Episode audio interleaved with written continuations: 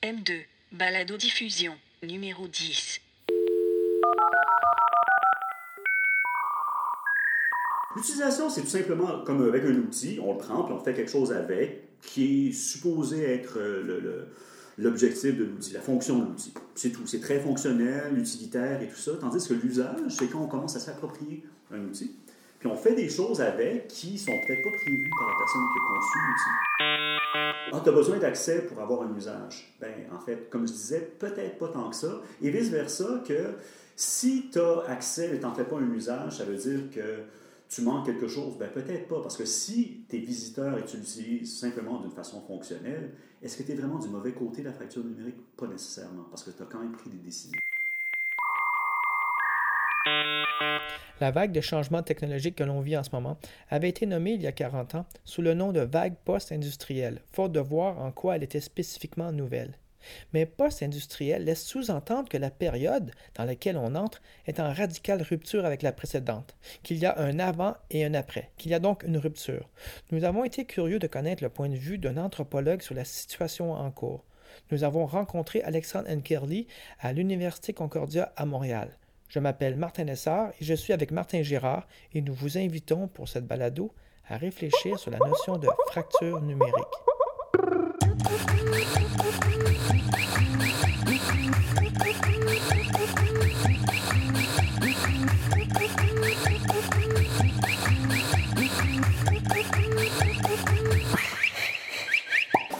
Salut. Ça va? Ça va très bien, toi, Martin? Oui, ça va bien. J'ai eu peur d'arriver en retard. Non, ben c'est bon. Pour une fois, j'avais un petit peu d'avance. J'essaie de connaître un peu plus notre, notre invité. Tu avais envoyé un lien pour un de ses blogs ou un de ses textes sur l'utilisation ou la surutilisation et les différentes significations du mot poste. Oui, tout à fait. Euh, Mais à cause de toi, j'ai pas eu le temps de terminer. Qui on s'en va rencontrer? On va les rencontrer. Enfin, J'aime ça, ça te faire parler quand, quand Ah oui, moi j'ai de courir les marches. Je sais pas pourquoi j'arrive en retard. On est au métro, euh, métro Guy Métro. Guy, on s'en va au- à Concordia. C'est Alexandre. Il, est- euh, il se nomme, euh, il aime bien se nommer, euh, se définir comme ethnographe informel, même s'il a un bagage formel en anthropologie. Mais il est vraiment spécialisé, lui, en culture, linguistique, le social, la musique et tout ça. Mais il se, il se nomme ethnographe parce que un ethnographe, ce que ça fait, c'est étudier, ça décrit les ethnies. Moi, je trouve que nous qui nous intéressons au numérique, on est comme une ethnie pour lui peut-être.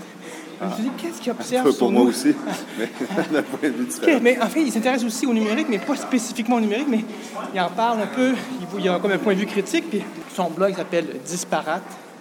On peut le lire à blog.nkerly.com, ou si vous préférez plutôt euh, Twitter, son, son, son, son Twitter name? E-N-K-E-R-L-I. Comme ça se dit. Oui, puis euh, il, il blogue autant en français qu'en anglais, donc... euh, Hey, Salut, Alexandre. Martin. Ça va bien? Je présente Martin. Bonjour. Martin, Bonjour, Alex. Alexandre. Comme Martin ici, les auditeurs le savent, je suis néophyte et je Ouais. prends ce rôle-là. En plus, j'en rajoute pour me défendre. Mais euh, c'est quand même assez récent. Que, que le- Ouais. le, numérique existe, oui, ça, ça on est conscient que ça existe Ah. depuis longtemps, puisqu'on en Ah, utilise les bénéfices aujourd'hui de par nos iPhones, de par nos Ah.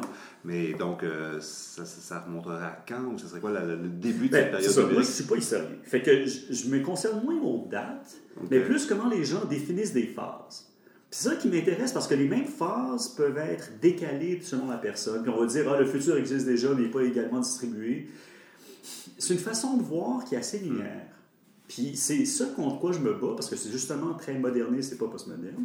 C'est que se dire, il y a des phases qui se succèdent, puis ça va comme. Cette succession-là est comme linéaire, qu'on va vers quelque chose. C'est très télélogique, là. Ça, il, y a, y a comme une finalité, un but. Qui un- déjà inscrit là, dans, dans- Ouais. En chemin. Très occidental, je pense. Très occidental, mais surtout très technophile, technocrate. Mais en, en même temps, on n'est pas devant un phénomène qui est quelque part universel. Ah, ah, non, mais c'est ça. je- je- le mot universel, devant l'anthropologue, ne faut pas dire ça, je crois. Ben, mais quand on même, peut mais, voir, mais ça dépend de l'anthropologue, puis ça il faut s'attendre à quelque chose. mais il faut, je vais avoir une réaction, mais c'est que je crois que quand tu fais un code, il est, euh, il est de facto universel. Dès que tu utilises le logiciel, il est pareil en Chine qu'ici. Donc, dans ce sens-là, le code, Non. il devrait être pareil partout. Parce que ce qui, est- ce qui compte dans tout ça, comme quand on parle d'innovation et tout ça, c'est l'usage. Le code lui-même, oui, il peut être pareil. L'accessibilité ou la connaissance qui fait qu'on comprend comment ça fonctionne? Oui, mais Mais aussi que- les usages, l'utilisation. L'utilisation, c'est tout simplement comme avec un outil, on le prend, puis on fait quelque chose avec, qui est supposé être euh, l'objectif de l'outil, la fonction de l'outil. C'est tout. C'est très fonctionnel, utilitaire et tout ça. Tandis que l'usage, c'est quand on commence à s'approprier un outil. Puis on fait des choses avec qui sont peut-être pas prévues par la personne qui a conçu l'outil. Même si c'est nous-mêmes, on conçoit un outil, puis après on, l'utilise, on, on- on en fait un usage qui est nouveau, innovateur. Alors le code lui-même, c'est vrai qu'il est le même, mais c'est de dire euh, le texte est le, le texte de la Bible est universel. Ben, déjà, il vient dans Ah, ok, plusieurs je comprends versions. la nuance, ouais, ok. Il vient dans plusieurs versions, depuis toujours. Euh, il y a beaucoup de parties qui étaient orales. A- à ce que je sache, il a été inscrit dans des textes euh, à- des siècles plus tard. Ouais. Euh, Oui, de, oui, de ce que oui, je sache, oui, là, oui, c'est oui. assez attesté. Là. Ouais. Euh, mais pendant ces siècles-là, il y a eu plusieurs versions, puis elles se sont regroupées. La même chose s'est- s'est produite en Inde euh, avec le Bhagavad Gita et des trucs comme ça, où les versions orales ont été transmises de façon très, très, très, très, très fidèle pendant des, des- des centaines et, des- et littéralement des milliers d'années. Mais le sens s'est perdu. Parce que même si le texte reste pareil, si le sens qu'on accorde au texte a changé, ça veut dire que le texte n'est plus le même. Si les mêmes mots sont là, mais le même mot ne veut plus dire la même chose. On s'arrive énormément, ça. À- Constamment. Avec un texte, effectivement, qu'on, qu'on- on- je pense une pratique du texte depuis assez longtemps pour que je puisse comprendre très bien. Le Ouais. numérique, effectivement, j'ai de la misère à, à dire est-ce qu'on peut avoir un usage différent, mettons, en Chine que- qu'à Ouais. New York? Oui, tout à fait. Euh, ben, Est-ce que donc il y aurait des périodes numériques qu'on est en train de vivre en ce moment, mais pas juste une? C'est, dans ce Ben, sens-là que Je me suis beaucoup inspiré par le passé de ton texte sur les six Internet. Oui, les six cultures d'Internet, oui. Ouais, euh, pour moi, ça, ça implique pas une division temporelle, mais une espèce de Ouais, superposition des des usages. finalement, oui. Euh, après avoir réutilisé un texte de l'Internet Society sur l'histoire d'Internet où ils, ils mettent l'accent sur le fait que c'est pas vraiment des militaires. Oui, C'est- euh, ça, vraiment- il insiste beaucoup, oui. c'est les académiques.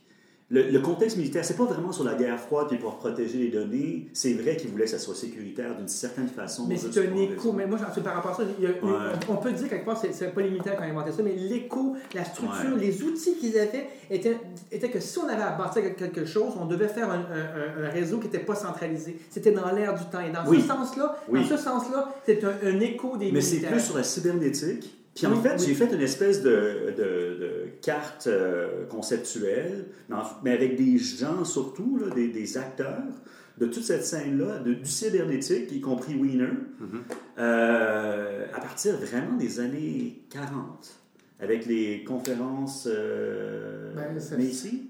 Oui, c'est ça, Macy, oui. Avec ça. Macy, oui, oui, Macy, euh, 1 et 2, là. Puis l'affaire avec, puis il y en a plusieurs.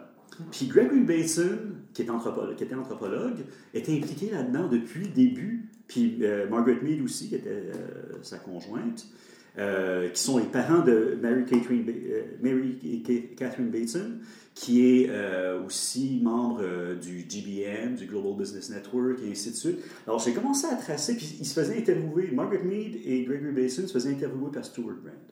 Alors, je me suis dit, OK, Stuart Brand, qui était un, un ancien Mary Prankster, comme un vrai de vrai hippie, euh, psychédélique, machin chouette, c'est lui qui conduisait l'autobus euh, des Mary Prank- Pranksters, euh, associé au Grateful Dead et tout ça. C'est lui qui a conçu le Whole Earth Catalog, qui était comme pour la contre-culture de l'époque, vraiment pour les vrais hippies de l'époque, mais qui a aussi fondé The Well, qui était le premier...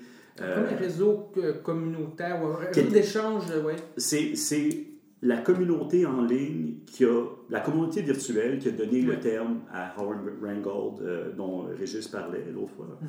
Euh, qui, c'est, la première communauté à être nommée comme communauté virtuelle. C'était comme le cas de figure. Mais concrètement, ça ça pique ma curiosité. Quand, euh, Fait que donc, des virtuelle à l'époque, Ouais. ça ressemble à... OK. Fait que le Whole Earth Catalog, c'était vraiment comme la Bible des hippies, on va dire. C'est vraiment un truc euh, imprimé, là. Ok. Ouais, c'est ça. Puis c'était vraiment un catalogue. Ok, On pouvait- un vrai Tu avais tous les trucs, avec ça tu pouvais devenir un bon hippie, euh, ou acheter pas cher, ou vivre bien. Un espèce quoi? de code?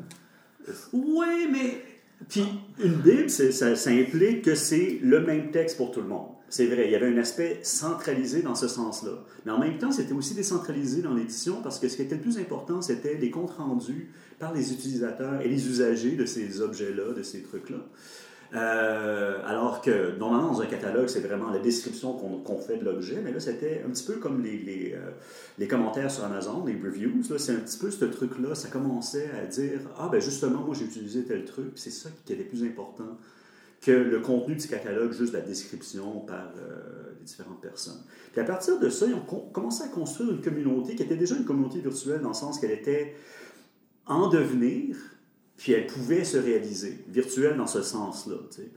Euh, puis par la suite, The Wells, qui était de Whole Earth Electronic Link, euh, c'est pour ça que c'est W-E-L-L, ben c'était l'équivalent d'un BBS ou quelque chose comme ça, où on avait l'équivalent des forums, où les gens pouvaient communiquer entre eux à travers cet intérêt commun-là.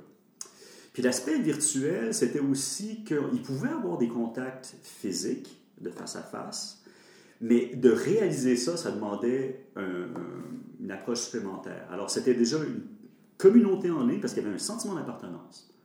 Pour moi, comme dans les définitions d'une communauté qui compte euh, par rapport à un réseau. Un réseau, c'est simplement l'ensemble des liens qu'on a avec des personnes qui eux-mêmes ont d'autres liens avec d'autres personnes. C'est centré sur une personne, égaux. Euh, puis à partir d'une personne, on peut tracer son réseau.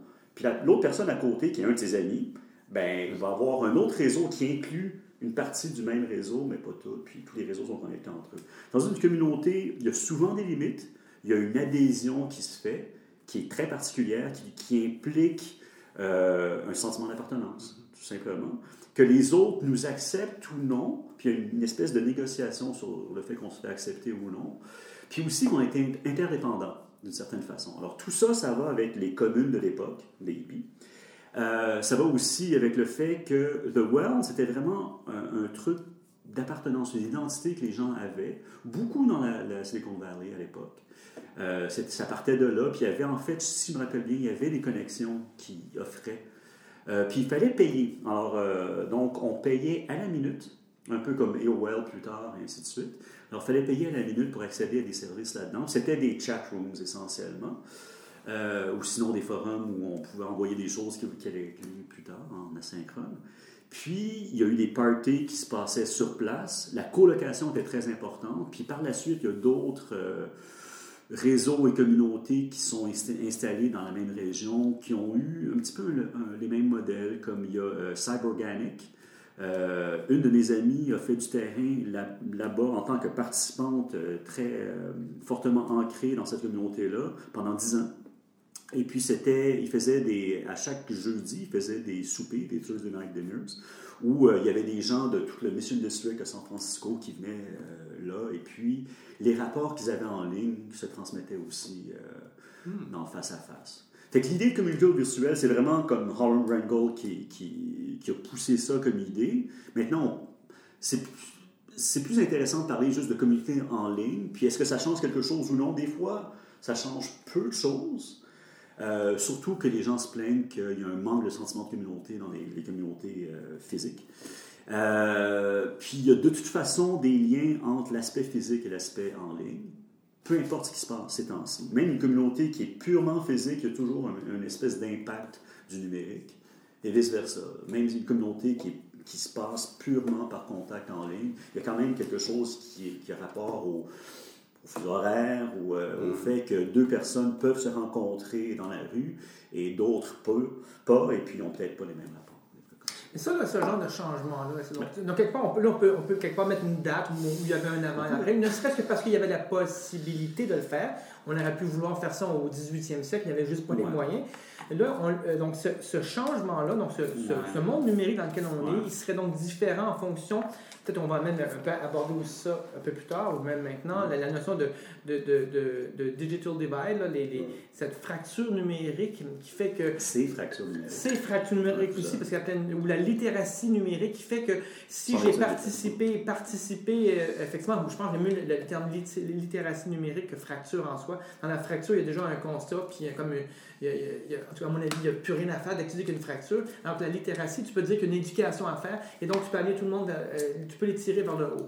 C'est un peu mon, point de vue. Ouais. Mais par rapport à ça, c'est que euh, ceux qui ont participé donc très Ouais. tôt, euh, puis c'est un peu mon point de vue, c'est est-ce que ça se peut que plus on participe tôt ou qu'on s'acculture au numérique, plus on va être du bon bord de cette fracture-là et qu'on on acquiert une littératie plus, plus rapide que les autres? On pourrait croire ça.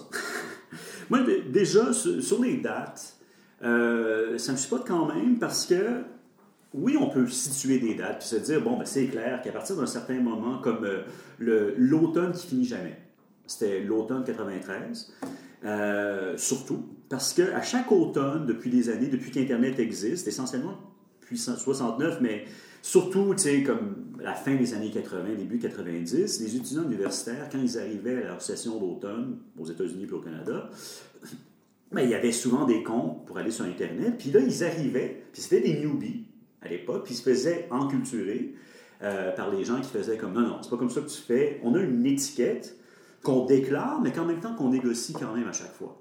Parce que c'est beau de dire oui, c'est comme ça que ça se fait. Non, c'est pas tout à fait comme ça que ça se fait. Les normes sont toujours négociées. Le statut a énormément d'importance. Le statut de certaines personnes qui étaient déjà là, c'est là que l'ancienneté peut avoir de l'importance. Des gens, nous, on a toujours fait ça comme ça. Ouais, ben nous, on a encore plus d'importance que vous parce qu'on peut déterminer que, supposons que c'est les nouveaux utilisateurs, ça serait bizarre, mais supposons que les nouveaux utilisateurs sont aussi les sysadmins, c'est quand même eux qui vont décider. En quelque part. Mais si c'est l'administration universitaire, ce qui est quand même arrivé à certains moments, justement au début des années 90, milieu des années 90, ben, à ce moment-là, il y a quand même une certaine prise de décision qui se fait qui est non, non, on veut que ça se fasse comme ça, ça s'est toujours fait comme ça, puis il faudrait que ça se fasse comme ça, oui, mais non, quand même. Il y a quand même une espèce de négociation qui se fait. Alors, il y a des, points tournants, puis autant 93, qui est exactement comme juste après que je sois arrivé en ligne. Je suis arrivé à l'été 93. Alors, juste une question de quelques semaines. Euh, je ne sais pas si c'est juillet ou août, je pense que c'est juillet.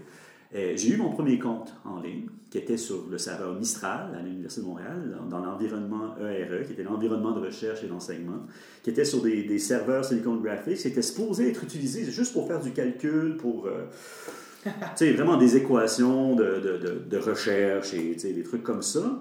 Mais on a pu l'utiliser de façon interactive. Entre autres, à partir d'un certain moment, on a installé Slip, qui était, qui était une façon de faire du PPP euh, à travers une connexion comme ça. Même si c'était par modem, on pouvait l'utiliser comme si c'était PPP, c'est le peer. C'est le. euh, c'est quoi déjà? peer-to-peer protocol. protocol, c'est ça. peer, ouais. C'est ça. En tout cas, des trucs techniques, mais c'est juste que j'ai commencé à pouvoir installer ça. Ça, c'était probablement en 94. J'ai commencé à pouvoir l'installer moi-même pour pouvoir avoir accès à Mosaic et des trucs comme ça à l'époque. Euh, plutôt que de le faire avec un terminal VT100. euh, quand on fait une connexion modem, on arrive en une connexion purement texte, en une interface purement texte. Puis je pouvais faire plein de choses, y compris accéder à mon courriel, puis aller euh, sur différents serveurs, Gopher et ainsi de suite. Du FTP, des trucs comme ça. Euh, du IRC aussi, ça marchait aussi. Mais à partir du moment où je pouvais avoir une connexion slip, donc pour faire du PPP, puis il y a PPPoE qu'on utilise maintenant pour euh, surtout les modems euh, de, de, Bell ou des trucs comme ça, ben, c'est l'idée qu'on peut, à travers une connexion comme ça, quand même avoir un aspect interactif, que c'est pas juste du texte. On transfère pas juste du texte et des données numériques pures, on va dire, dans du binaire euh, qui vont nous arriver. Donc, de pouvoir avoir accès à un mosaïque, ça ouvrait toutes sortes de possibilités en Mosaic, qui est le 94 premier navigateur qui a permis de C'est rentrer Ouais, sur le web. qui venait de NCSA, alors que le, le tout premier navigateur qui existait, c'est celui que Tim Berners-Lee avait. Mais Lynx, avait, euh, c'est pas Lynx?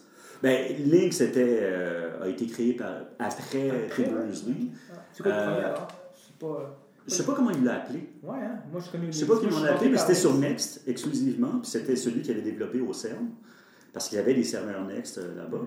Euh, puis c'était en toujours. Steve Jobs hein, derrière ça. Là. Mais, euh, mais Link, c'est ça, c'était un, un- un navigateur web, mais purement en texte. Alors, on voyait les liens, puis on voyait le texte, puis quand il y avait une image, c'était écrit image avec, ben, un petit peu comme un lecteur Mais toi, Alexandre, le fait d'être rentré là depuis 20 ans d'aussi loin, là, sais, Ah, parce que quelque part, euh, C'est ça. ça, c'est des, codes pour savoir. Tu as, ceux qui sont arrivés après cette, cette époque-là, puis ceux qui sont arrivés avant. Donc, on, pour savoir, un peu comme les codes en- entre initiés, c'est comme des fois, on met un petit doigt en l'air ou on fait un petit coup de. Là, on dit, on ça dit- sous-entend que plus on, plus on est là depuis plus longtemps, mieux on s'en sert. Ben, on a moi, plus je- de valeur. de dire ou- ça. Mais c'est ça, je me demande, c'est-tu vrai? Parce qu'au fond, Non. après 20 ans, peut-être que ça se tasse, mais est-ce que tu Ah, n'as non, pas ça- 20 ans d'avance sur quelqu'un qui commencerait aujourd'hui? tu sais? Ben, encore maintenant, quand j'entends quelqu'un comme, surtout des Français, j'écoute Place de la Toile, qui est un- une balado-diffusion euh, sur le numérique, quand je les entends parler de 98 comme les débuts d'Internet, pour moi, ça, ça m'obnubile. Je me dis, mais voyons, en 98, j'avais déjà eu un usage très approfondi, non seulement du net, mais vraiment y compris de la toile, y compris de toutes sortes de choses très, très, très poussées. J'avais d'ailleurs eu des connexions très, très, très rapides. Puis en 98 spécifiquement, j'étais à l'Université d'Indiana, je faisais partie d'Internet 2 déjà. Euh, donc, avec des, connexions ultra rapides, je me rappelle d'avoir downloadé euh, toute la suite Office, parce qu'on avait droit, c'était euh, à l'université, on a droit à des licences comme ça, d'un serveur qui était à l'université, mais quand même, euh, ça m'a pris quelques minutes, alors que c'était, euh, je pense, 300 MB. Pour, tu sais, c'était très rapide pour l'époque. Peut-être que les Français avaient encore Minitel à ce moment-là. Ben, euh, oui, c'est Ben, on- c'est dit beaucoup le Minitel ouais, qui, qui a, qui a fait obstacle. En 95, je me rappelle d'être chez un ami à Paris qui, lui, était sur Internet, mais il disait, ah, tu sais, avant que ça vienne en France, alors qu'en Suisse, c'était très fort en 95, là, parce que j'ai travaillé en Suisse 94-95, puis j'avais une connexion, depuis l'ordinateur que j'avais au bureau, j'avais une connexion euh, qui allait directement sur la T1 de l'université. Puis l'Université de Lausanne est d'ailleurs, avec, à cause de l'EPFL, qui est à côté de l'École polytechnique fédérale de Lausanne, euh, ils ont une connexion extraordinairement rapide parce qu'ils sont exactement très, très, très bien situés.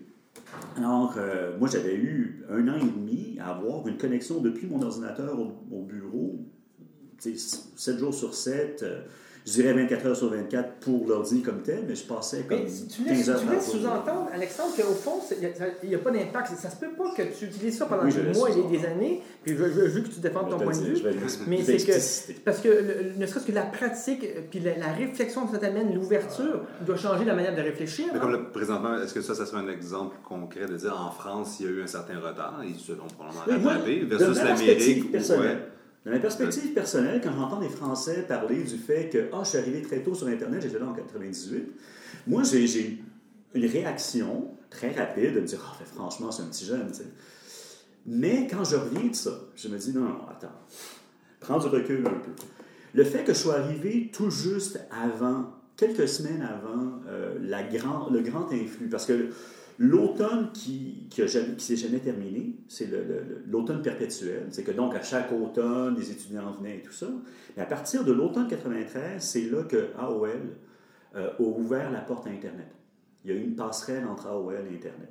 Alors, à partir de ce moment-là, il y a des gens qui arrivaient d'AOL, mais spécifiquement d'AOL, euh, puis on les reconnaissait parce qu'il y avait des adresses de courriel à AOL.com, avec euh, des adresses un peu bizarres, là, parce que je pense qu'il y avait un peu, CompuServe, c'était vraiment avec des numéros, mais même pour AOL, c'était un petit peu bizarre comme adresse. Ils étaient reconnus comme des newbies, puis ils étaient ostracisés.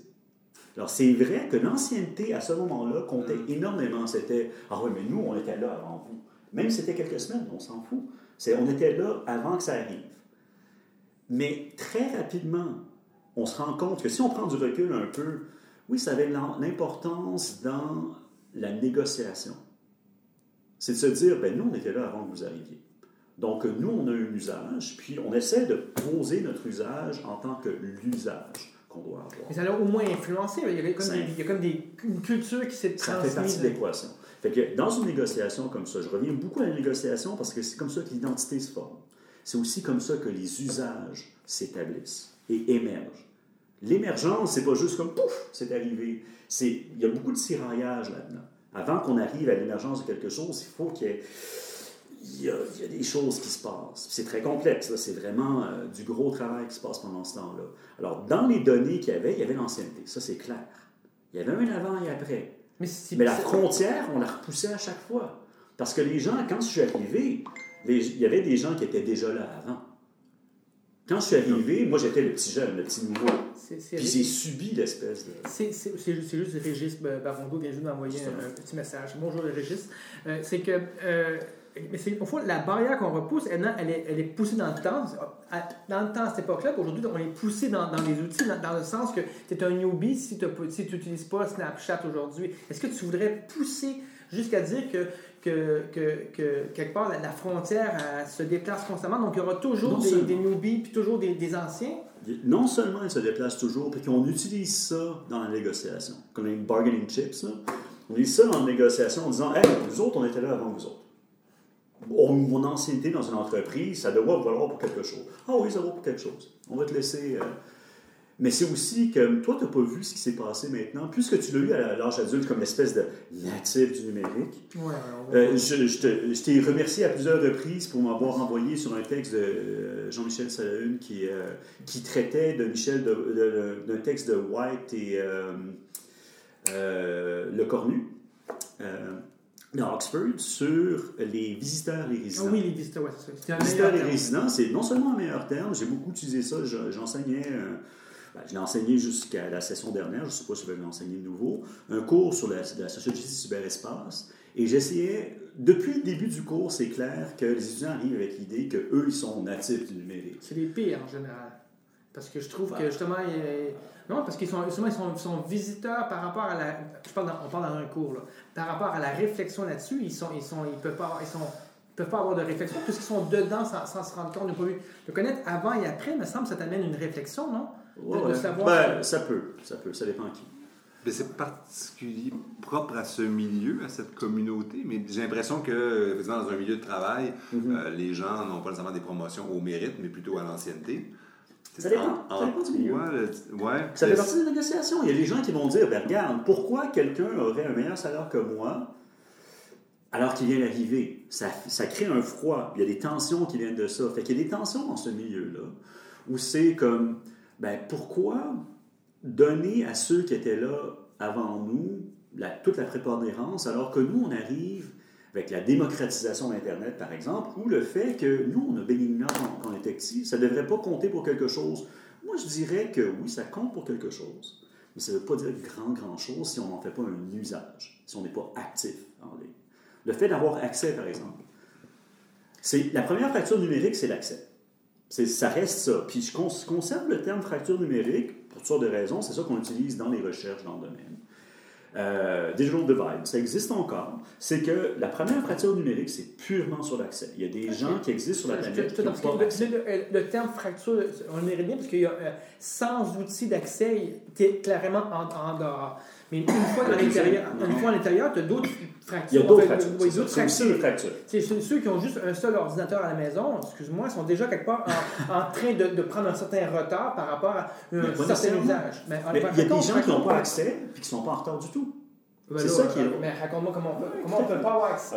Euh, Raconte-moi. Alors, ce que j'utilise là, toujours comme exemple, puis ça peut paraître, je sais pas, en tout cas, je l'utilise quand même parce que je trouve qu'il vaut énormément. Euh, ma mère et mon frère, ma- mon, oncle habite chez ma mère. Donc, le frère de ma mère habite chez sa sœur. Euh, lui, il utilisait un ordinateur dans sa chambre euh, pour faire de la simulation de vol. Euh, moi, je me suis dit, ah, je vais lui installer une connexion Internet. Euh, Il a arrêté de travailler assez tôt. Euh, il n'a pas vraiment fini sa carrière. Il a dû arrêter de travailler à un moment donné. Il était euh, scénariste pour une émission de télé, puis il comptait là-dessus, puis il a perdu sa, sa- sa permanence en tant qu'enseignant. Par la suite, il, a- il est resté en tant que, sans emploi pendant une très grande partie de sa vie, alors qu'il y a toutes sortes de choses à offrir. Entre autres, il a été poète, photographe, euh, toutes sortes de choses. Genre, je me disais, ah, je vais le mettre sur Internet. Tu vas donner accès, Je vais lui donner l'accès, puis à partir de ce moment-là, toute sa vie va changer. Il va pouvoir vendre ses photos parce que c'est une des choses qu'il essayait de faire avec vraiment des, même des entreprises de cartes de souhait, des trucs comme ça. Il fait des belles photos.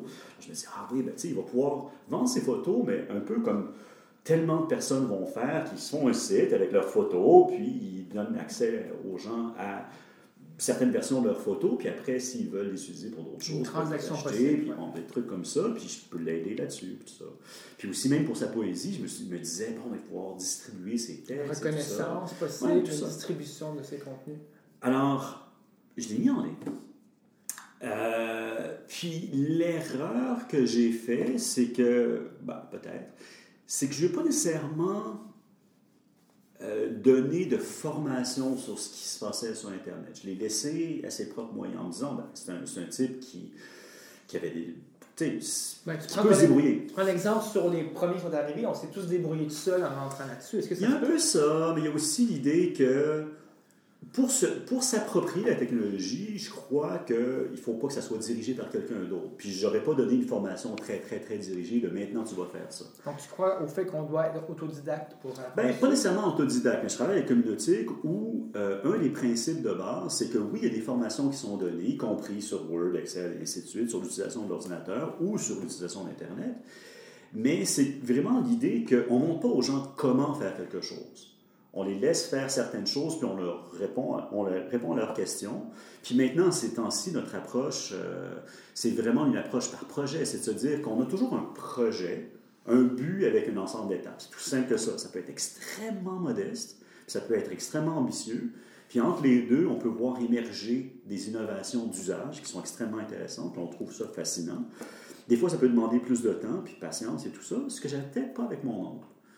Euh, puis quand il m'appelait, c'était surtout pour régler un problème. C'était pas pour euh, me demander qu'est-ce qui était disponible. S'il m'avait posé des questions, je lui avais répondu. Ben, quand il m'a posé des questions sur ce qui était disponible, j'ai répondu. Mais à part ça, tu sais, comme je lui laissais faire son, chemin lui-même. Mais le truc, c'est que, alors que c'est un type qui est très. euh, qui explore beaucoup, qui aime beaucoup voyager, qui aime beaucoup explorer, il n'a pas exploré en ligne. Vraiment pas. Vraiment, vraiment, vraiment pas. Je dirais, je ne suis pas pour une insulte du tout. Non, là. non, non, je, je- c'est très Mais c'est que- là, comme, comme exemple. Lui qui. Il faisait quelques trucs. Il a appris YouTube, l'existence de YouTube, puis à partir de là, ça lui a ouvert un monde, y compris, il s'intéresse beaucoup à l'histoire, y compris des, des personnages très peu euh, euh, recommandables, y compris Hitler lui-même. Alors, il va voir des discours de Hitler, de Mussolini, puis il y a quelque chose de ça qu'il trouve très, très fort.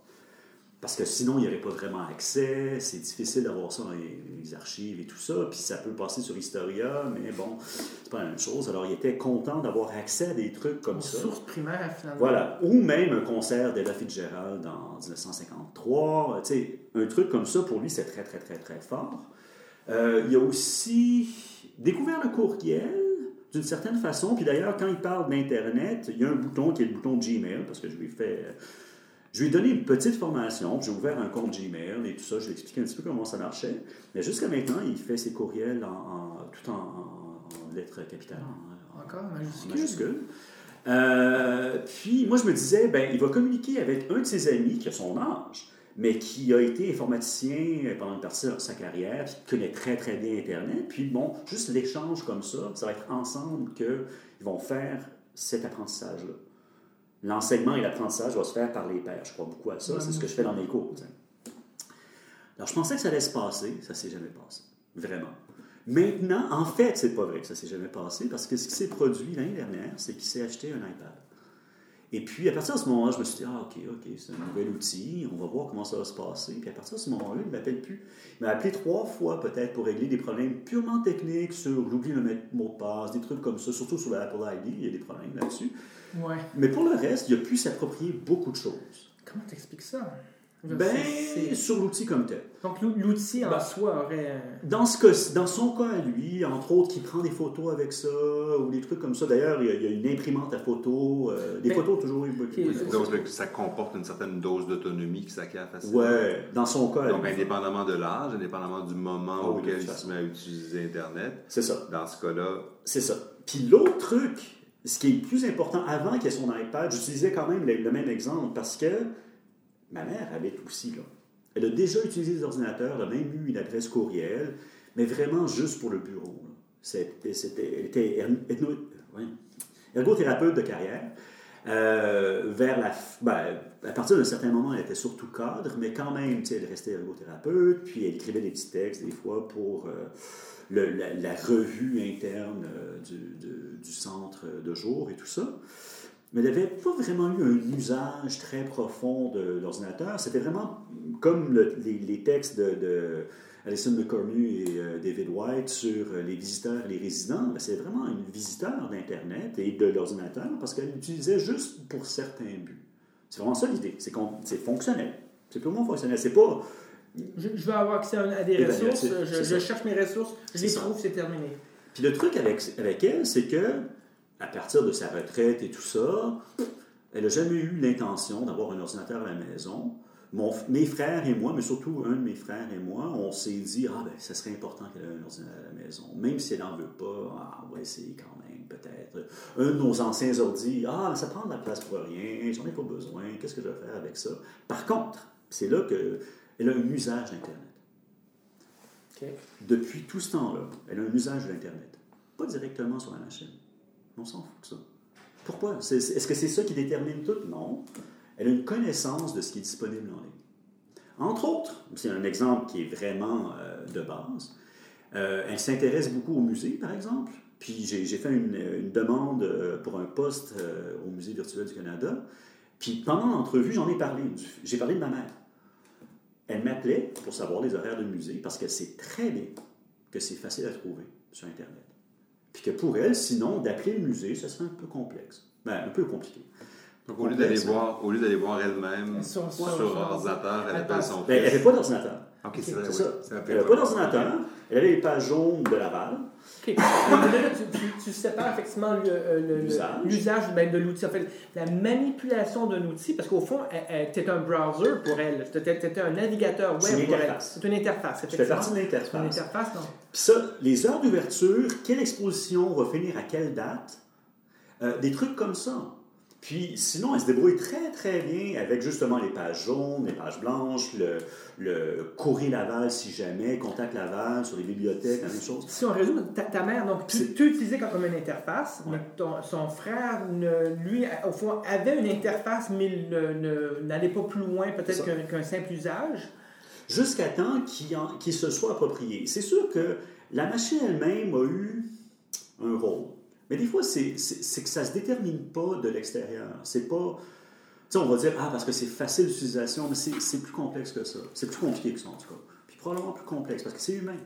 C'est qu'est-ce qui l'a attiré comme usage, qu'est-ce qu'il a voulu faire et tout parce ça. que là, ce que, ce que j'entends, c'est Puis la peur aussi. Il y, y y la aurait donc une, une- un, un- un digital divide, cette, cette, euh, Ben, il y a plusieurs. qui- Je répète, il y a qui- plusieurs qui- fractures. C'est il y a plusieurs fractures. Donc, on- de, répéter. Il y a celle qui, on pourrait dire, qui est quasiment physique. Est-ce que j'ai accès ou pas accès du tout? Donc, elle, effectivement, elle peut exister comme fracture. Une fois que tu es rentré l'autre bord, donc tu as accès par une interface humaine comme toi, Ouais. et ta mère, ou par un, un iPad, là, il existe donc d'autres genres de fractures. Ou plutôt, moi, est-ce qu'on peut pas faire rentrer Non, le mot littératie là-dedans, dans ce cas-là? Ben, la littératie, c'est la deuxième fracture.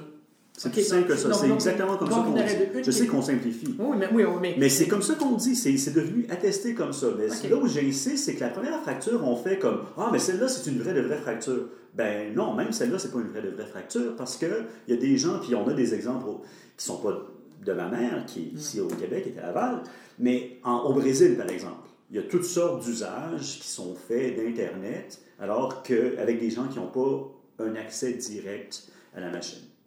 Alors, il y a des textes là-dessus qui sont très intéressants, y compris par Heather Horst, euh, qui est une anthropologue qui a travaillé euh, là-dessus. C'est très clair. Il y a des textes là-dessus sur la, fracture numérique où on se dit Ouais, tu penses que si tu n'as pas accès à la machine, évidemment, tu n'auras pas accès à Internet. Non, non, c'est pas comme ça que ça marche. Pas vraiment. Puis, ah, si tu l'as pas à la maison, ça veut dire que tu es laissé pour compte. Donc, dans ce, dans sens-là, on, dire peut dire que le monde entier, presque, est devenu a accès à Internet, ne serait-ce que dans, le- dans le petit village, il y a quelqu'un qu'on pourrait aller voir qui serait notre interface. Est-ce que ou le fait que la bibliothèque puisse offrir des ordinateurs Je dirais pas le monde entier.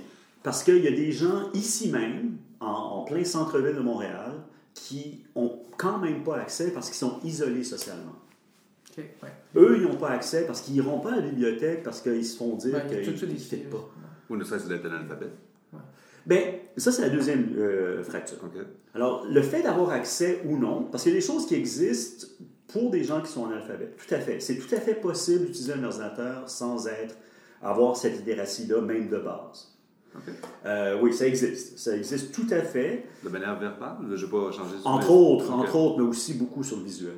Beaucoup, beaucoup, beaucoup, beaucoup. Alors, j'ai travaillé dans un, un projet avec euh, Compagnon de Montréal, qui est un organisme euh, communautaire, qui a été fondé par des anciens orphelins du Plessis, où euh, ben, c'est essentiellement pour des déficients intellectuels. Et on a fait un, on a créé un café Internet, à la fois pour une clientèle du lieu, donc de Compagnons de Montréal, qui sont euh, les, les- les- les membres de ça, les, ceux qui sont dans ce- ce- ce- cet organisme-là, y compris des résidents et tout ça. Ben, en grande partie, sont analphabètes. Euh, non seulement fonctionnels, mais vraiment, ils n'arrivent pas à lire un mot, là, un Mhm. seul mot. C'est des adultes. C'est, des gens de, en moyenne d'âge, je pense que c'est probablement euh, fin cinquantaine. C'est pas une fracture qui existait quelque part là, dans, dans la précédente vague, au fond, la, la vague industrielle qui a amené à ce que tout le monde doit pouvoir. Ouais, c'est ça. Donc, que- On traîne une vieille fracture. Oui, la fracture sur l'alphabétisme, on fait comme si l'alphabétisation était une fracture euh, inéluctable euh, et totale, essentielle.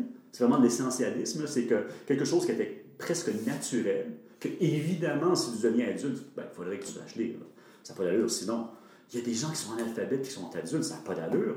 Ben, dans un contexte, ça peut ne pas avoir d'adulte, mais je travaillais d'allure, mais je travaillais au Mali où, euh, avec des, intellectuels qui étaient fonctionnellement analphabètes, qui, qui utilisaient la langue, l'écriture arabe, côté, qui utilisaient l'é- l'écriture arabe pour faire la divination, puis qui savent composer le numéro de téléphone sans aucun problème, mais qui lisent jamais, mais qui écrivent pas euh, autre chose que des trucs qui seraient de la divination. fond, le- les Grecs qui étaient analphabètes, on pourrait dire ça. Les... Ouais. C'est ça, au fond. ouais. Ouais. Les Moi, la, la- pas. différence, puis Martin le sait, euh, la raison pour laquelle on a un micro pour euh, capter notre conversation, Mhm. euh, c'est que moi, je crois beaucoup dans l'oralité. Mhm. Et je me dis, ben, le processus, c'est très simple, mais de lire les petits dessins qui forment des lettres, qui forment des syllabes, qui par faire des mots, des phrases qui ont un sens, qui ont une interprétation, je pense que le petit hamster dans le cerveau, il pédale pas mal, ça devient naturel.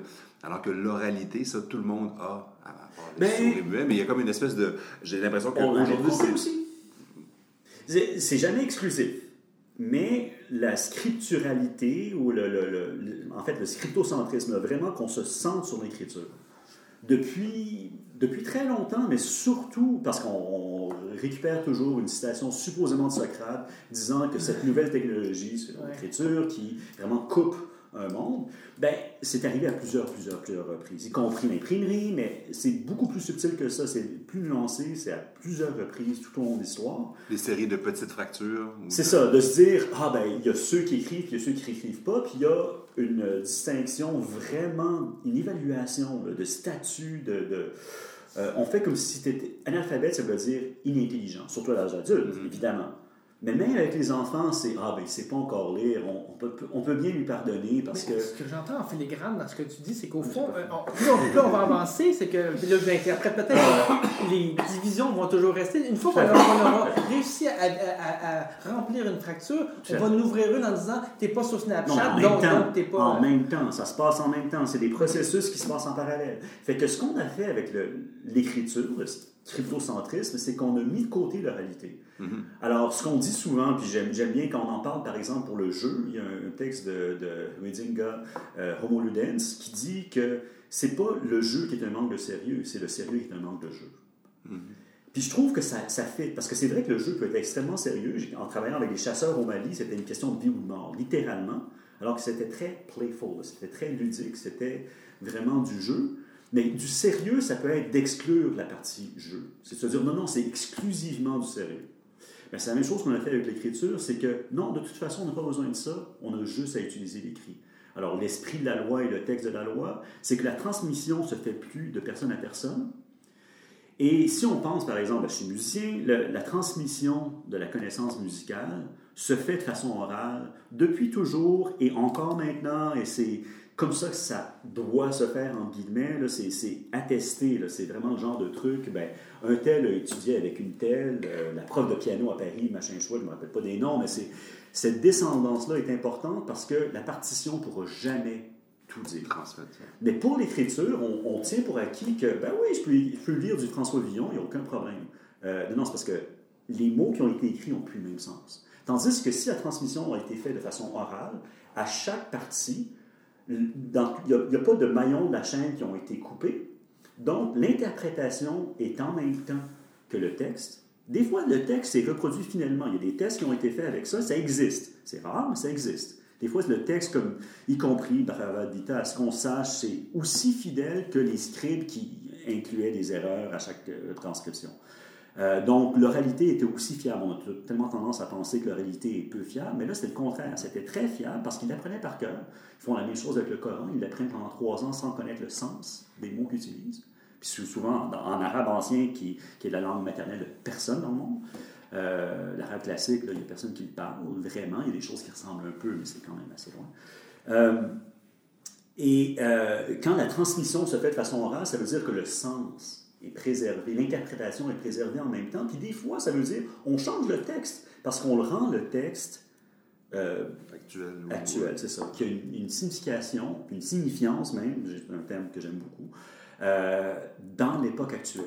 Et là, ma préoccupation, est-ce que, dans cette fracture, ou comme tu dis, cette, cette nouvelle ère du numérique, est-ce que quelque part on ne perd pas une part Oui, d'oralité? Tout à fait.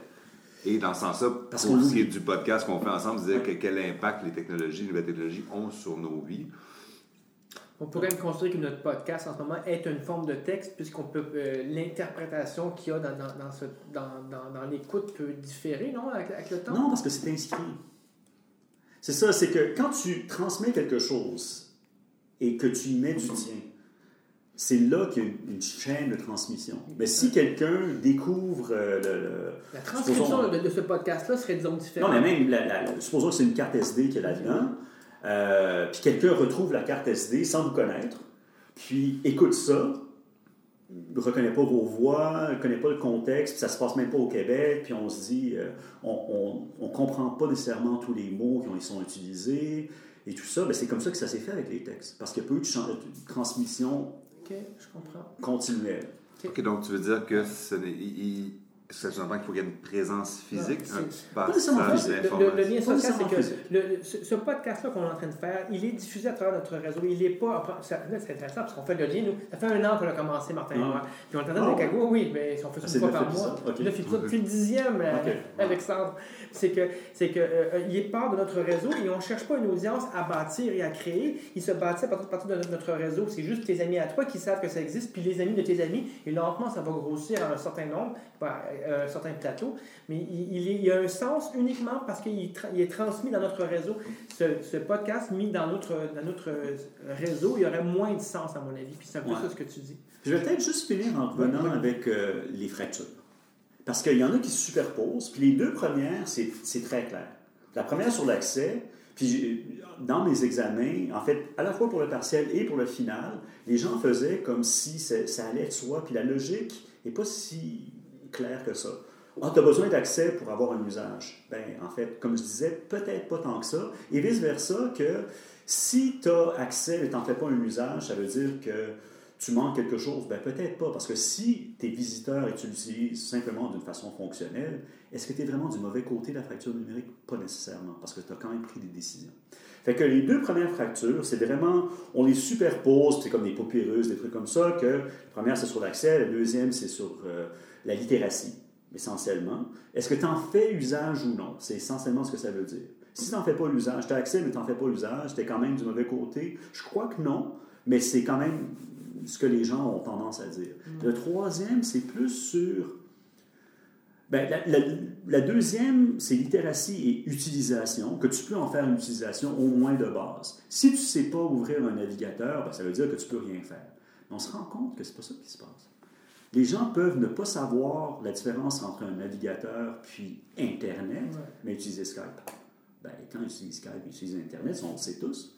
Mais ils n'ont pas de conscience nécessairement que la base, c'est le navigateur, puis que Skype, c'est une utilisation plus avancée. Ben non.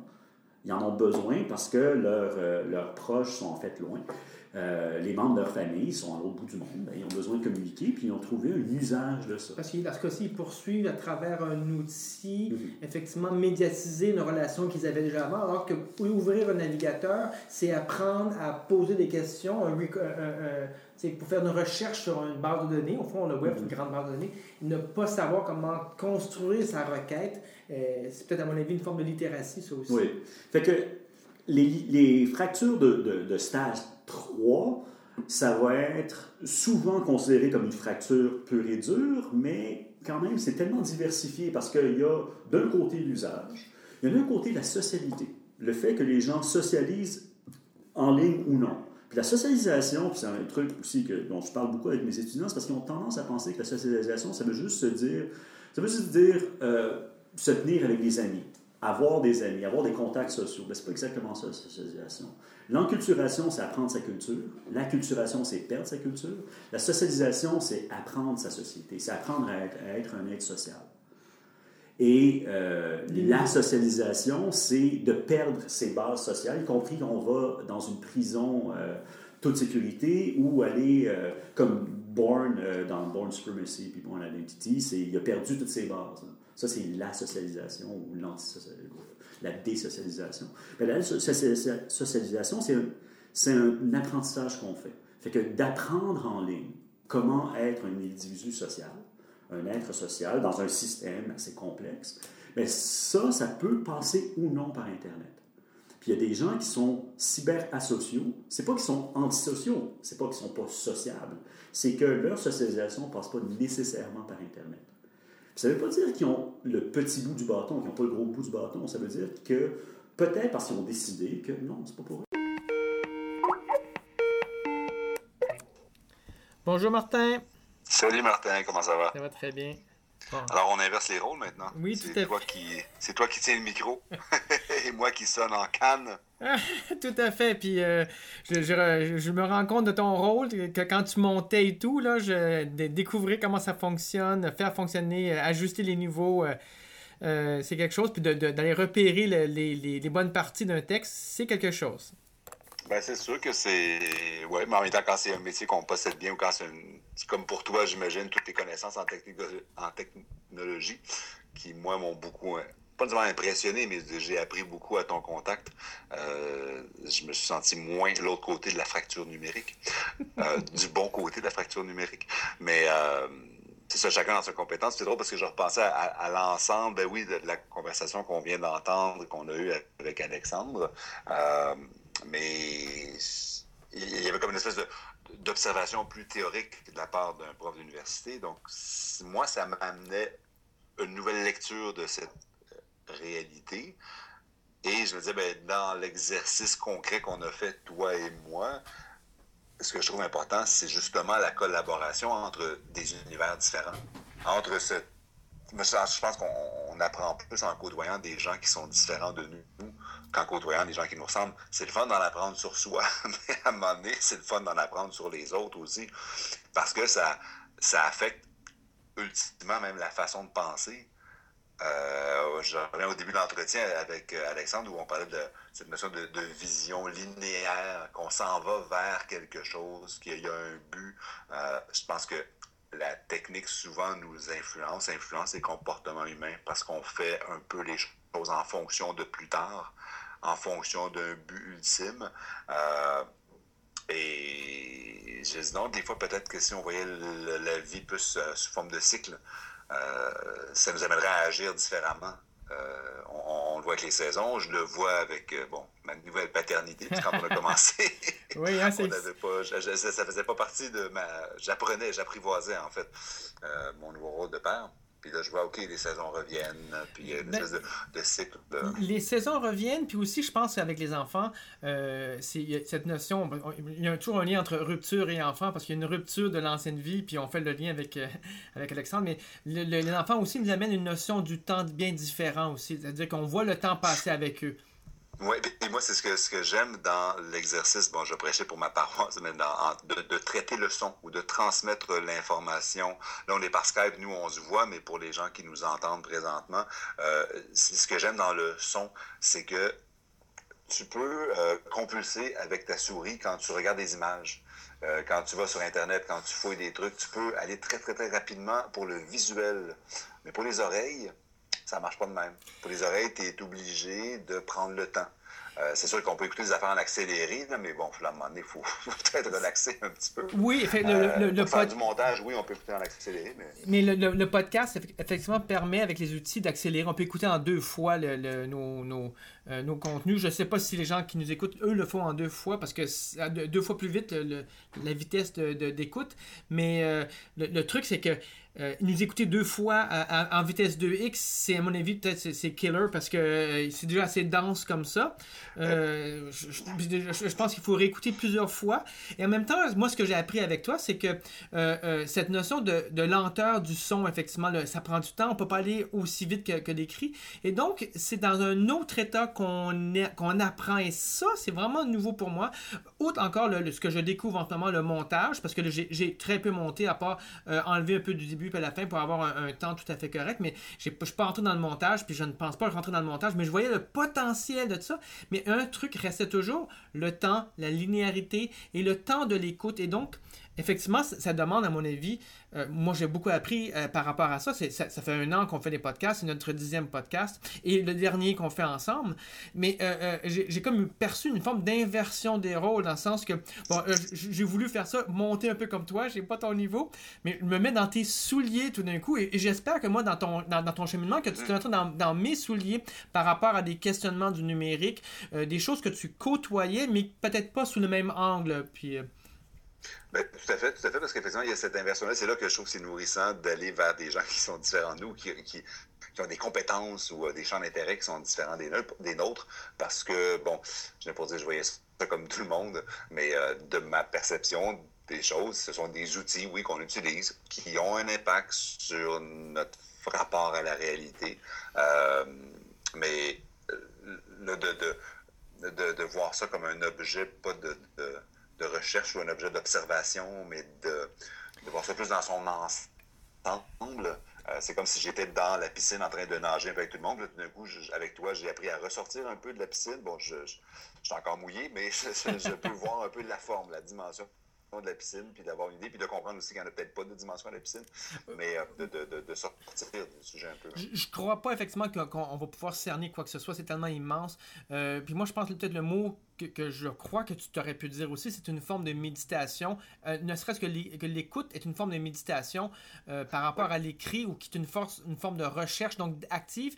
Euh, je dis pas que l'écoute ne, peut pas être active, mais je crois que les genres de podcasts euh, qu'on fait euh, par la densité, par, la manière où il n'y a pas de montage qui est tout à fait différent de ce que toi tu fais dans le professionnel où quelque part tu as un souci de celui qui écoute, donc dans le confort, alors que dans le podcast, le confort, en fait, c'est plutôt les gens doivent prendre les souliers qu'on leur propose, puis c'est tout. là. Effectivement. Je demandais à l'inverse parce que est-ce que c'est parce que moi j'étais euh, néophyte, je le suis encore, mais quand, quand je réécoutais le matériel, j'avais un deuxième degré de compréhension? Est-ce que toi, en réécoutant ce qu'on a fait comme entretien avec Alexandre, est-ce que tu as appris ou est-ce que des choses, des nouvelles lumières qui se sont allumées à la deuxième écoute en plus de mon oui, euh, oui, euh, tout, tout à fait. Et c'est en général, c'est, mais dans mon, dans mon cas, moi, c'est drôle. C'est, peut-être là que, que je trouve que l'inversion c'est bien faite. C'est que autant que j'étais dans, dans le premier degré à la première écoute, c'est-à-dire j'étais dans le contenu bien ou mal, j'étais en conversation effectivement avec l'autre. Et quand j'écoutais la deuxième fois, j'étais plutôt en mode de qu'est-ce que l'autre entendait, qu'est-ce qu'il pouvait comprendre? Et j'étais en mode de quelle est la qualité justement du signal, du canal? Donc j'étais plus notamment dans le contenu, mais plus dans le contenant. Et ça m'a surpris parce que c'était mon premier réflexe à la deuxième écoute, d'entendre le contenant et non plus le contenu.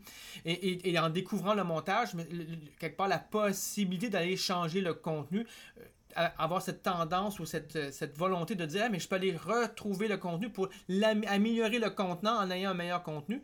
Et, j'ai changé un peu ma perspective par rapport à, des podcasts que je, que je, mettais moi sur un piédestal euh, en me disant c'est génial on écoute une conversation. Mais oui mais une conversation c'est très particulier comme mode de, de transmission de la connaissance.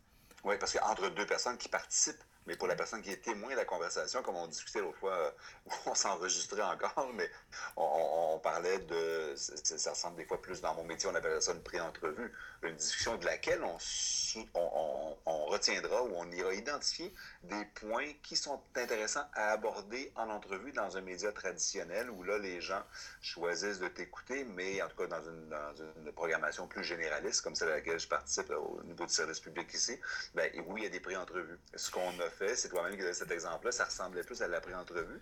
Mais pour moi, c'est comme dire, ben oui, c'est la pré-entrevue, mais est-ce que c'est ça du podcast? C'est ça qui est intéressant, c'est que l'exercice euh, mental euh, d'apprentissage de ce qu'on a fait, de ce qu'on aurait pu faire, de ce qu'on fera éventuellement ensemble à nouveau euh, à la fin de ce cycle, mais c'est un peu ce qu'on s'était donné en se disant, ben on fera un an, et puis de, de, de, prendre le recul pour voir ce que ça donne. Fait que j'imagine que toi, tu continueras de ton bar. Ou, oui, tout à fait. Je, je, vais continuer, moi, le, podcast, peut-être, à mon avis, différemment pour avoir compris cette notion de pré-entrevue.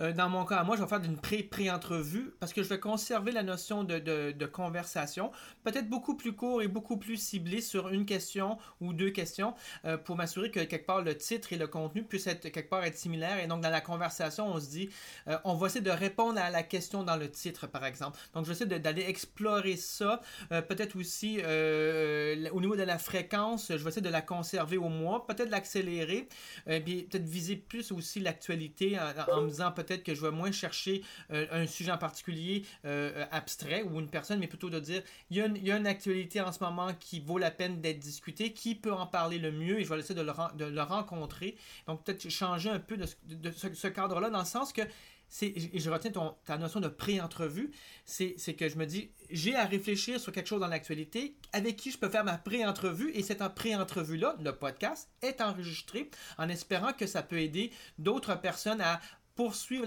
leur, propre réflexion euh, en ligne ou, euh, ou, euh, sur notre podcast. Oui, parce a deux choses, en fait, je dirais que d'une part, euh, la pré-entrevue, c'est l'entretien que tu as avec la personne. Parce que si tu rappelles à nouveau la personne en disant, OK, là maintenant on va s'enregistrer, la personne, ça va durer cinq secondes, elle va dire, ben, je t'ai tout raconté ça hier. Donc, pas de. Puis l'autre chose, pour ce qui est de la durée, Dieu sait que moi, je trouvais ça long, nos podcasts, mais bon, euh, je pense que des gens, quand même, on a eu des réponses qui nous ont confirmé que les gens les écoutaient au complet. Pour moi, c'est une durée qui était très, très longue par rapport à ce que j'ai l'habitude de produire. Mais là, tu me rassures en me disant qu'il y a des gens qui écoutent les podcasts en deux fois la vitesse. Donc, finalement, nos podcasts en moyenne ne faisaient même pas une demi-heure. Il ne faut pas se stresser avec le temps. non. Écoute, Martin, euh, merci beaucoup pour, pour tout ce que tu as fait avec moi durant la dernière année. Euh, J'espère que toi-même, tu auras le goût de partir peut-être des podcasts à ta manière. Euh, de, de je sais qu'on avait discuté un peu. Je pense qu'on est peut-être les seules personnes au monde où on a enregistré 90% de nos conversations. Je pense qu'il n'y a jamais de moment vraiment où on a parlé sans être enregistré. Effectivement. Il faudrait peut-être aller prendre une bière et se faire des confidences plus personnelles. Ouais, puis que personne ne va se savoir. Mais écoute, ça. Martin, écoute, bonne route, euh, puis euh, on va se recroiser, c'est certain. Ça te fera plaisir. Merci à toi, Martin. Bye bye. Ciao.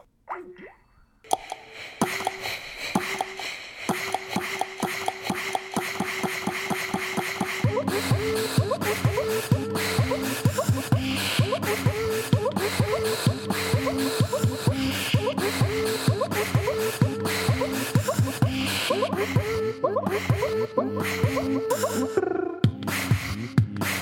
you.